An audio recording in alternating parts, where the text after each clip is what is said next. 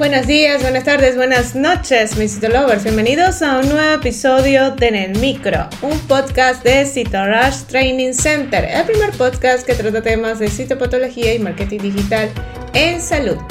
Detrás de este micrófono el día de hoy, Dai García, con el nuevo episodio titulado Histología del urotelio. Comencemos. Bienvenidos a En el Micro, un podcast de Citorush Training Center. Ahora, un momento de publicidad. Este mensaje llega a todos ustedes gracias a nuestro patrocinador Cito Rush Training Center. A lo largo de tu vida, tú eres lo que aprendes, lo que compartes, lo que te esfuerzas, lo que sueñas, lo que te apasiona, lo que te inspira.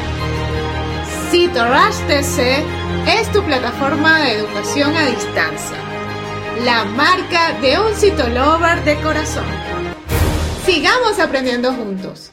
Las vías urinarias están revestidas de un epitelio especializado que se denomina urotelio, por estar en contacto con la orina que tapiza o recubre desde la pelvis renal hasta los inicios de la uretra, es decir, uréteres y vejiga urinaria. El urotelio es un epitelio de transición formado por tres estratos o capas celulares. La basal se encuentran células ligadas a la base de la membrana epitelial, que es la línea celular más profunda. La intermedia y la superficial con células poliédricas, generalmente hexagonales, también llamadas células en sombrilla, que pueden presentar proyecciones hacia la lámina basal del propio tejido. Estos estratos de células pueden variar de aspecto y grosor dependiendo del tramo a considerar y de la distensión de las vías urinarias. Así, a nivel de pelvis renal hay de 2 a 3 capas de células, uréteres de 3 a 5 capas de células, vejiga urinaria de 5 a 7 capas de células.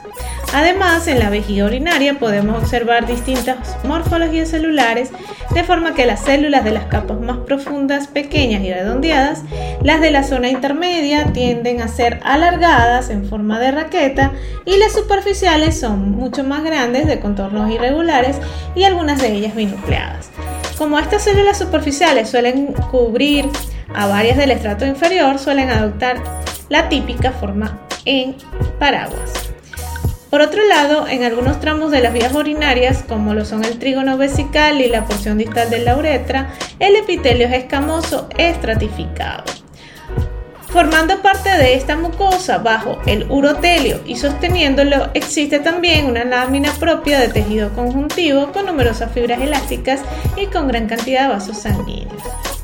Por fuera de la lámina propia hay una capa bastante desarrollada de musculatura lisa y por último, envolviendo las vías urinarias se encuentra una capa serosa formada fundamentalmente por tejido fibrodiposo muy vascularizada. La función principal del urotelio es comportarse como barrera frente a las sustancias disueltas en la orina y proteger los tejidos profundos como el nervioso o muscular. En procesos inflamatorios o de daño epitelial, el resultado es el paso de estas mismas sustancias tóxicas. Y si te gustó en el micro, la mejor manera de apoyarnos es que compartas este podcast con tus amigos. Puedes escucharnos en cualquiera de las plataformas digitales disponibles como Spotify, iTunes o Google Podcast, o bien en nuestra página web citorushtc.com. Puedes seguirnos en las redes sociales como arroba Nos escuchamos en una próxima emisión.